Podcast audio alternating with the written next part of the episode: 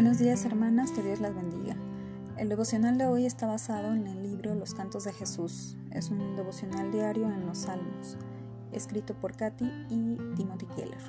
El de hoy se titula La respuesta adecuada y corresponde al Salmo 46, versículos del 6 al 11.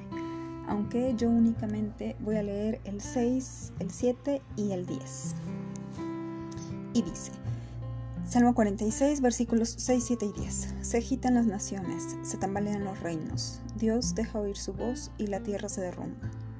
El Señor Todopoderoso está con nosotros. Nuestro refugio es el Dios de Jacob. Quédense quietos, reconozcan que yo soy Dios. Yo seré exaltado entre las naciones. Yo seré enaltecido en la tierra. Hasta ahí la lectura del Salmo. El devocional se titula La respuesta adecuada y dice así.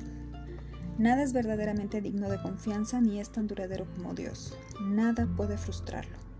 Incluso la ira y las agresiones de los demás contra él y contra su pueblo serán utilizadas con fines de redención. No importa qué tan desolador sea el panorama o qué tan grande sea la oposición, la ciudad de Dios, esto es, el reino y la comunidad celestial, no pueden ser dañados. Su triunfo está asegurado. ¿Por qué? Porque esa comunidad se encuentra en Dios mismo. No existe una mayor respuesta al contemplar a Dios como Él es que estar quietos y adorarle. Hasta ahí el devocional de los Keller. Em, quisiera hacer énfasis en estas últimas palabras de, eh, los Keller, donde enfatizan el estar quietos y adorarle.